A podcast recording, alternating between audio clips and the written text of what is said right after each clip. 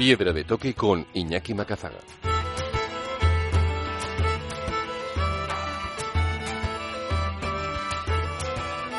Aquí arranca Piedra de Toque, el momento de los viajes, la montaña y la aventura con todos los contenidos siempre accesibles en formato podcast en piedradetoque.es.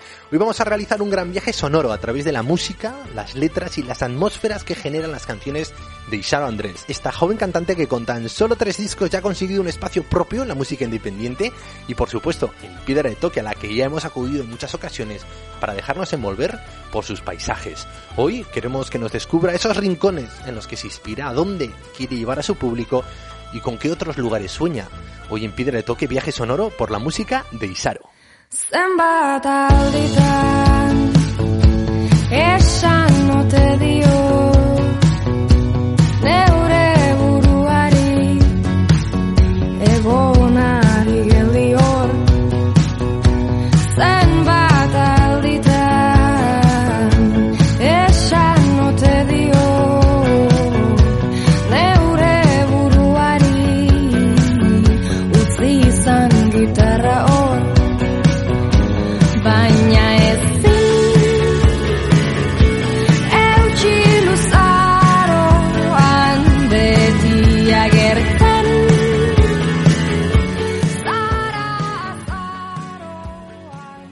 Isaro, Ría Piedra de Toque, tu último disco, Limones en invierno, te iba a llevar a México, Buenos Aires, Chile, también a Bilbao, Donosti, Sevilla.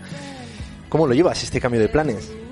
Eh, bueno, depende del día. Eh, es verdad que ahora lo estoy llevando ya mejor, supongo que también es porque, porque están saliendo noticias un poquito más esperanzadoras, o eso quiero creer, pero ha sido, ha sido duro, ha sido muy duro yo creo que ha sido duro para todos, ¿no? Al principio hemos empezado con mucha fuerza, yo por lo menos, haciendo incluso más contenidos aquí en Verde Toque y luego ha habido que ir eh, aceptando la realidad y, aceptando casi día a día. En tu caso también estás componiendo nuevos temas. No sé si por ahí hay días duros, pero también hay días llenos de creatividad. Sí, yo creo que también se acompañan un poco, ¿eh? Los días duros y los días llenos de creatividad son como dos caras de la misma moneda a veces, porque es verdad que también lo romantizamos mucho, pero luego hay días que son malos, simplemente malos, y no te apetece hacer nada más, ¿no? Eh, pero es verdad que estoy descubriendo cosas distintas, sí que escuchando las experiencias de la gente en este confinamiento, he de decir que el mío está siendo eh, pues bastante abundante o bastante, no sé, eh, cómodo, digamos, en ese aspecto, porque he vivido cosas muy distintas, pero no he llegado ni a aburrirme ni a hastiarme, sí que he sentido pena y mucho miedo eh, en el ámbito profesional, pero el confinamiento en sí eh, como que tampoco me ha derrotado, digamos, ¿no? También no vivo sola y eso eh, ayuda mucho porque es distinto si, si has estado dos meses sin tocar a alguien, ¿no? Que es lo que le ha pasado a mucha gente y eso te mina la moral los músicos pasáis muchas horas también, ¿no? De, estudio, de trabajo, y son horas de encierro, pero también horas muy intensas. No sé si en este confinamiento, en tu caso, también eh, la intensidad es ese compañero que hace que el encierro eh, pues sea una gozada o sea una tortura. pues yo lo que conseguí fue, eh, me he dado cuenta como que vamos corriendo, ¿no? con, como con el tiempo y la sociedad, todos corriendo en la misma dirección y sentí un poco como que me paré yo y aunque el mundo siguiera, como que te tienes que parar y te das cuenta de a qué, a qué velocidad estabas viviendo, ¿no? Y me he dado cuenta en este confinamiento que al principio para mí fue como una desintoxicación de ni escuchar música, ni tocar música, solo eh, preparar comida, comer, comer siempre a la misma hora, eh, tener rutinas muy establecidas, eh, dormirme temprano y, bueno, madrugar, que para mí las nueve de la mañana es madrugar, madrugar entre comillas, y de repente me encontré que, estaba encontrando un ritmo de tiempo más natural, ¿no? Que, el tiempo, que seas consciente del tiempo que estás viviendo, porque venía ya con una velocidad, venimos todos, yo creo, con una velocidad muy alta que no nos hace dar cuenta de muchas cosas. Y yo he bajado mucho el ritmo y la verdad que eso sí que lo agradezco. En tu caso, claro, eh, los ritmos también estaba siempre en un lanzamiento un nuevo disco. Yo creo que hay ritmos también de velocidad que van con los oficios, ¿no? Me imagino que tendrías a todo tu equipo pidiendo correr, correr, correr y llevándote casi eh, por el aire. Sí, sí, totalmente. Y además ha sido eh, estar corriendo a toda velocidad porque quedaba una semana para la gira de aquí, una semana, y de repente nos dijeron, no, no va a suceder. Y claro, tu cabeza ya está ahí, ¿no? O sea, mi cabeza ya estaba en el cursal ya estaba todo preparado, como que dejas un poquito todo lo demás en pausa para poder concentrarte en eso y de repente cuando eso desaparece dices, ostras, vale, ahora mismo entonces, ¿dónde estoy? Y mm, fue complicado como reubicarme en ese donde estoy, en el aplazar una vez la gira, aplazar dos veces, y ya cuando ves que se aplaza mucho, mucho y en realidad tampoco sabes si algún día pasará, eh, porque en aquel entonces no sabíamos nada, y mm, la verdad que fue bastante paliza emocional en ese aspecto, y incluso me planteé, ostras, y si se acaba aquí mi carrera musical, ¿qué hago, no? Y me di cuenta de que no quiero ni puedo hacer otra cosa. Entonces fue un momento bastante duro. Bueno, bonito también, ¿no? Que uno eh, en estos momentos eh, también se fortalecen las apuestas, ¿no? Eh, yo creo que a todos nos ha pasado un poco, a los que por lo menos trabajamos de una manera así distinta a lo convencional y tenemos que tirar mucho de fuerza de voluntad. Ha sido también como decir, oye, pero ¿por qué hago yo esto? O sea, ¿me va a merecer la pena? ¿Qué va a ser de mí el mes que viene? Que sí, que sí, que esto me hace muy feliz. Sí, sí, sí, sí. Y además es como un estilo de vida entero, ¿no? Es oficio y, y forma de vida. Y entonces como que te envuelve muchísimo. Yo he descubierto ahora en este confinamiento pues un poco también mis raíces de conexión con la música, porque al final cuando estás todo el día trabajando con eso, eh, a veces necesitas desconectar de eso también y es al mismo tiempo lo que te da la vida y, lo que te da de comer y a veces tienes que separarte un poco para coger distancia y ahora estoy un poquito con el contador a cero, eh, he hecho muchísima yoga, estoy haciendo ejercicio que no he hecho en mi vida y la verdad que mm, me siento muy conectada también con mi cuerpo, que es una cosa que he descubierto en este confinamiento. Y me siento afortunada también y con fuerza. Qué bueno, claro, todos, eh, me imagino, yo por lo menos y el primero hemos echado mano de la música. Eh, te contaba antes de la entrevista que yo esto del confinamiento venía ya con casi un año de ventaja por la llegada de un enano, por tener que dedicarme mucho a los cuidados y a mí un compañero de este viaje desde el verano pasado ha sido eh, Noviembre y Erori. O sea, esa atmósfera que crea tu música eh, a mí me ha ayudado mucho.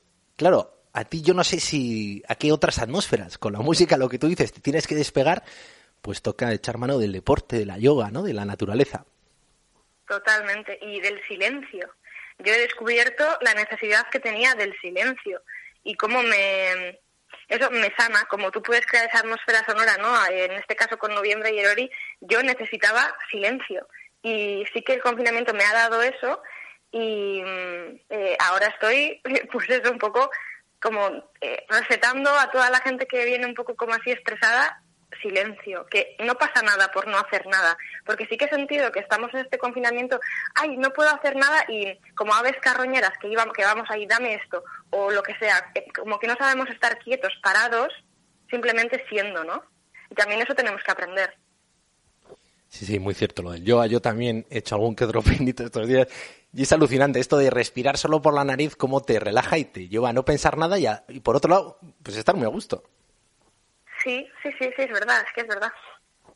Bueno, y ahora eh, quiero llevarte de viaje con tu propia música y, va a escuchar y vamos a escuchar juntos Invierno a la vista, porque además tienes otra voz que a mí me encanta, que es de López, y vamos a escucharla y retomamos esta charla.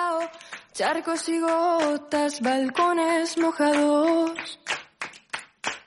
Leña recogida, chocolate caliente. Me gusta la gente que ni engaña ni miente. No tiento la suerte por miedo a que exista. Esta vez no me asusta seguirte la pista. Invierno a la vista. Invierno a la vista, invierno a la vista,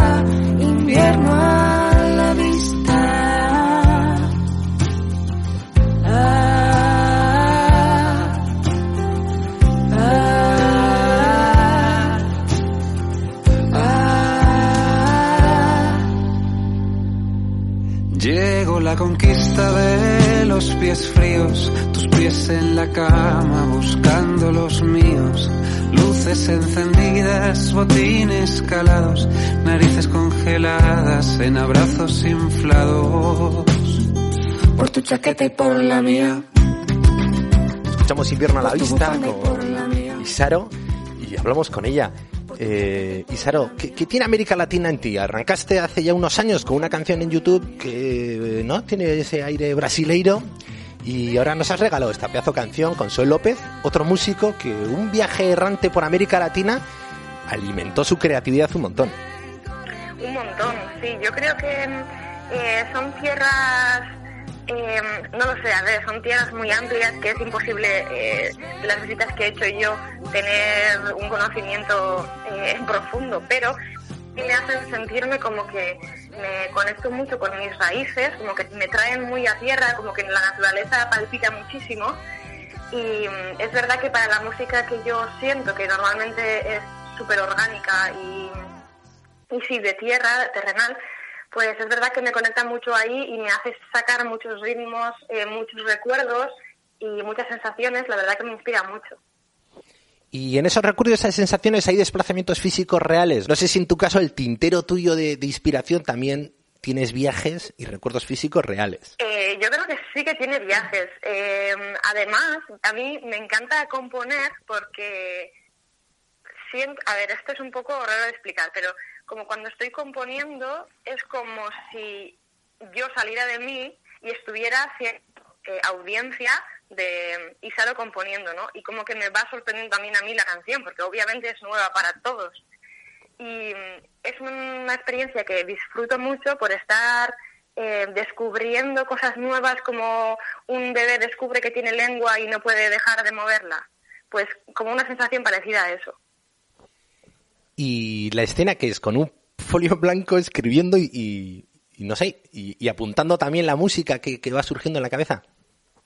Sí, yo suelo tener la guitarra, un, lápiz y un papel y el móvil para grabarme, porque es verdad que siempre me vienen las cosas bastante a raudales, entonces siempre me grabo del tirón y luego ya yo lo voy como perfeccionando o por lo menos eh, cerrando del todo. Y es verdad que cuando hago eso al de tres horas, se me olvida completamente lo que he hecho, entonces menos mal que lo tengo grabado, porque si no, no me acordaría de ninguna.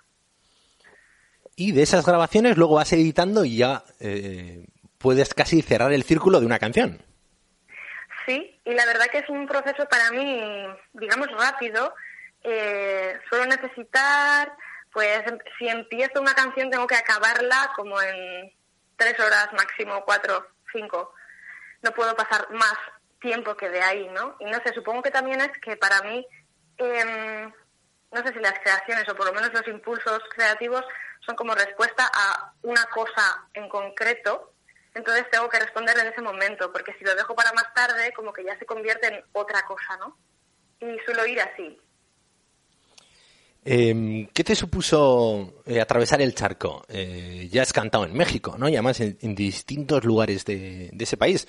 Un país maravilloso donde la intensidad y la naturaleza brota, ¿no? En cada esquina. Eh, no sé si también te sirve creativamente volver sobre tus propios pasos. Sí, la verdad que sí. Además es una ciudad muy verde, eh, con mucha fruta, es una ciudad muy sabrosa, es una ciudad muy dura. También la realidad social es muy, muy dura. Entonces es como un poco una mezcla de todo. Y es verdad que disfruto mucho estando allí. Esta tercera vez que hemos ido ha sido un poco quizás la que más he disfrutado por el hecho de que hemos tocado con músicos de allí, eh, teníamos batería y bajista de allí.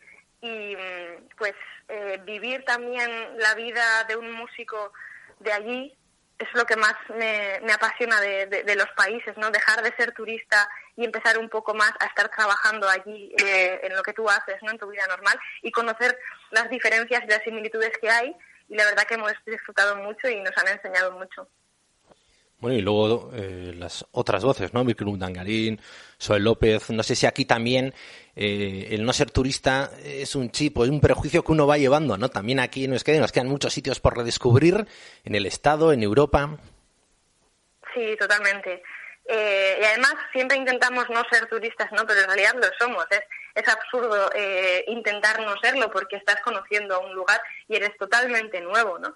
Y para mí lo bonito es eh, eso, llevarlo con humildad y saber que estás tú en otro lugar, ¿no? Que, te acoge en ese momento dado y, bueno, que tú también te dejas acoger. Y es verdad que yo me he sentido muy arropada también en Madrid con Joel López eh, y pues la verdad que me gusta mucho viajar de mano de gente. Bueno, pues vamos a seguir de viaje. Ahora nos vamos a ir a París con esta otra canción A ver luego qué nos cuentas. Amets goxoak izan Aldala nerekin Aldala Parixen Soinek ordin batekin Zuk hitz egin bizitzaz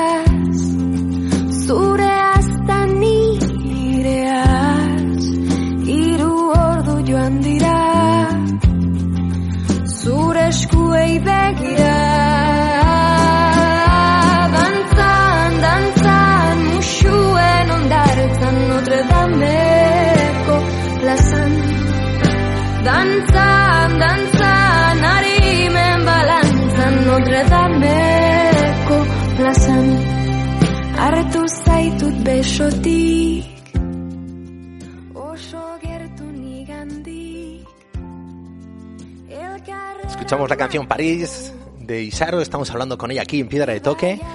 Isaro, el euskera, en sí mismo eh, otro vehículo, ¿no? Para, para viajar y para llevar a tu audiencia también, a, tus, a tu público, mejor dicho, a lugares tuyos íntimos que también tienen una localización física concreta. No sé si en este caso, pues París es el lugar al que nos quieres llevar y no sé si las raíces pues están en tu Mayavia. Eh, París para mí es una ciudad que siempre he tenido como muy ideali- idealizada románticamente. Eh, he ido un par de veces, la verdad que disfruto mucho cada vez que estoy allí, me parece que la arquitectura es maravillosa, así que se tiene muchísimas semejanzas con Donosti, eh, la ciudad en donde vivo. Y me gusta también mucho Donosti por eso, ¿no?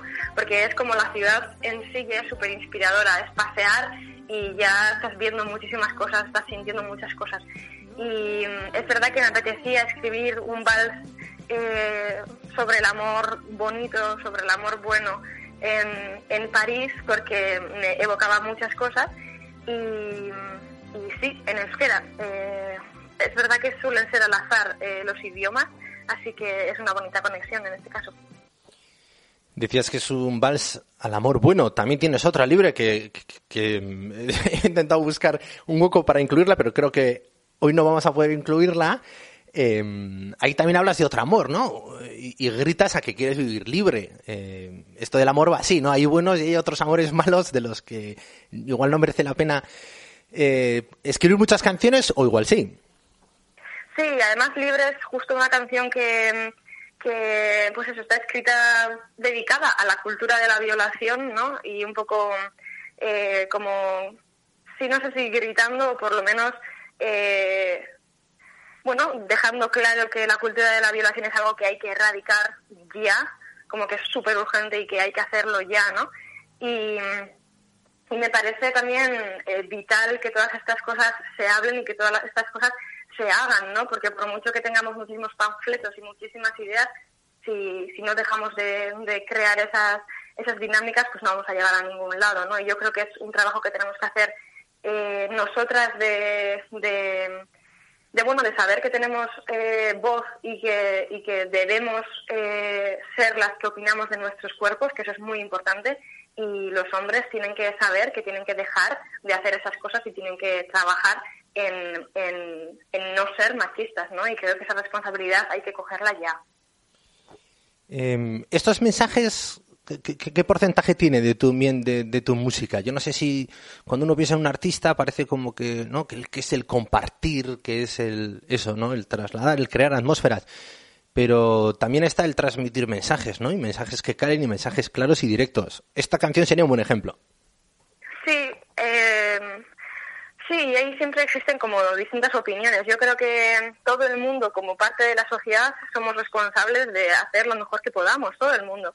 Aunque yo siempre lo pienso, ¿no? Aunque si estás en un semáforo en rojo y hay eh, niños en el otro lado, aunque tú no tengas niños, eh, no pasas el semáforo en rojo, ¿no? Intentas no pasar. Yo intento no pasar si hay niños en el otro lado, ¿no? Eh, aunque yo no tenga, porque creo que socialmente sí que tenemos esa responsabilidad de educar al resto siempre lo mejor que podamos y dejarnos educar también siempre lo mejor que podamos, ¿no? Entonces, eh, sobre todo si tenemos un micrófono delante, pues creo que eso crece.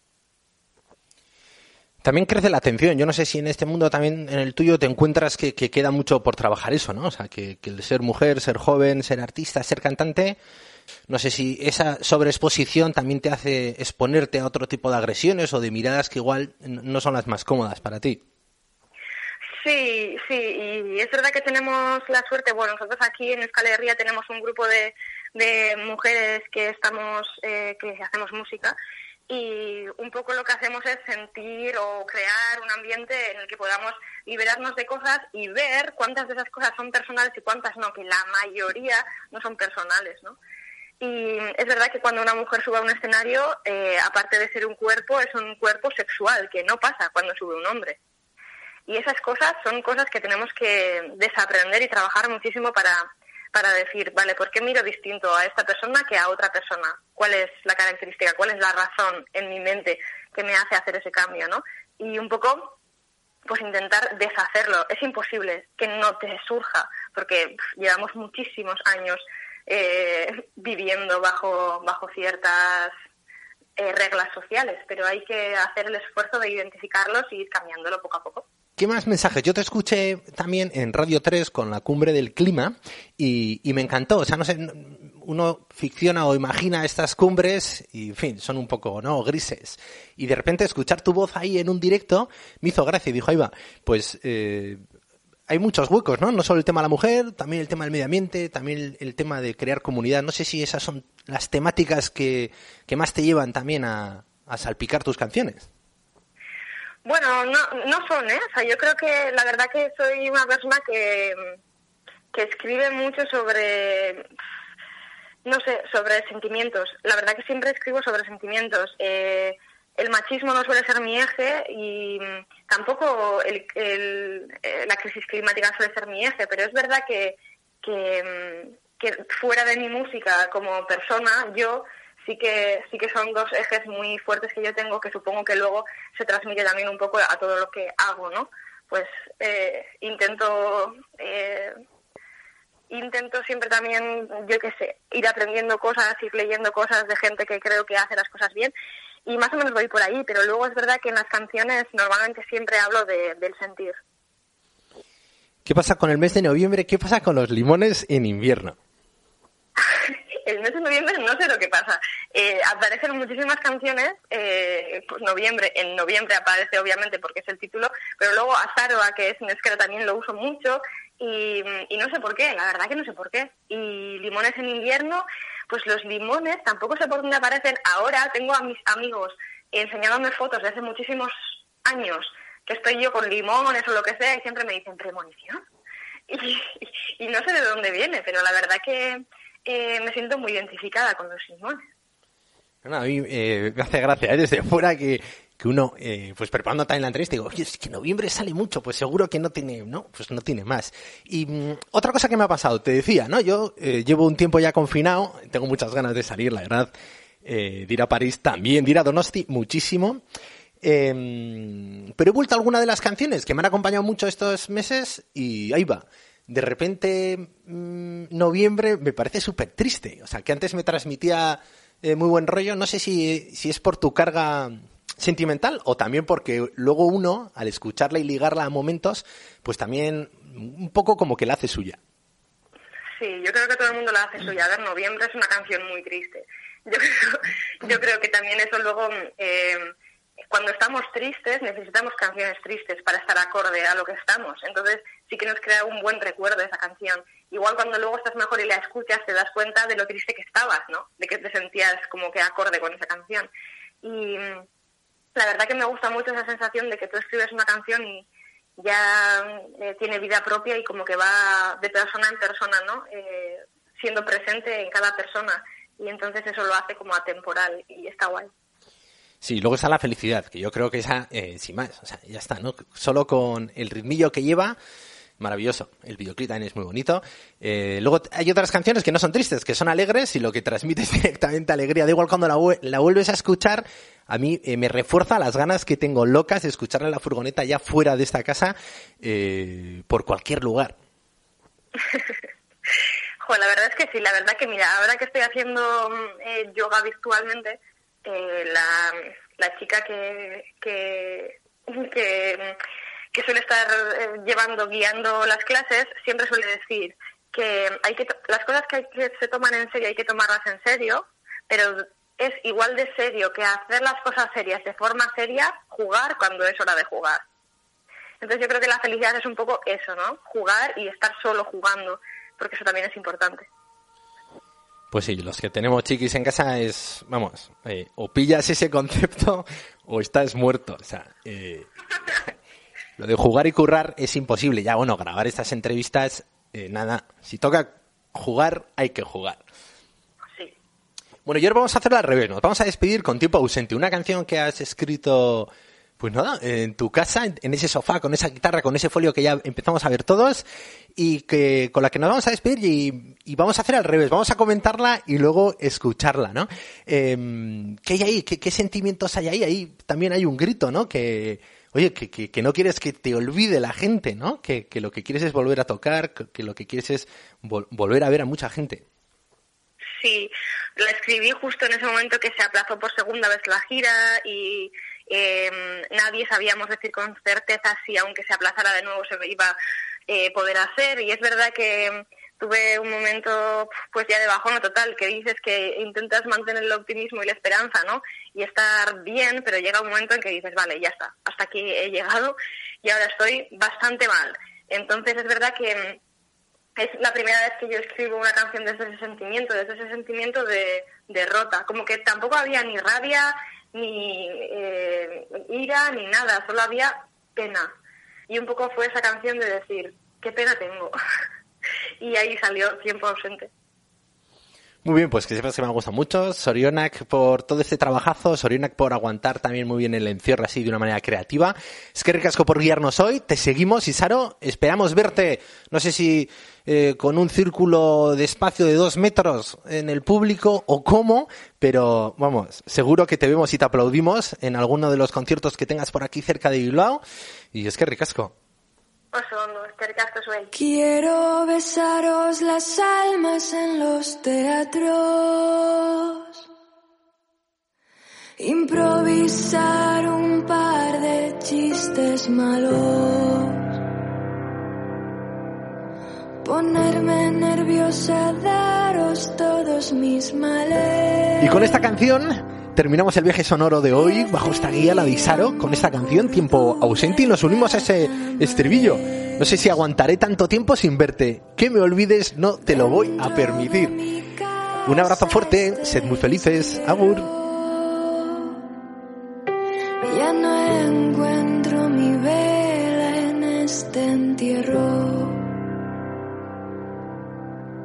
No saco los papeles para no perderlos.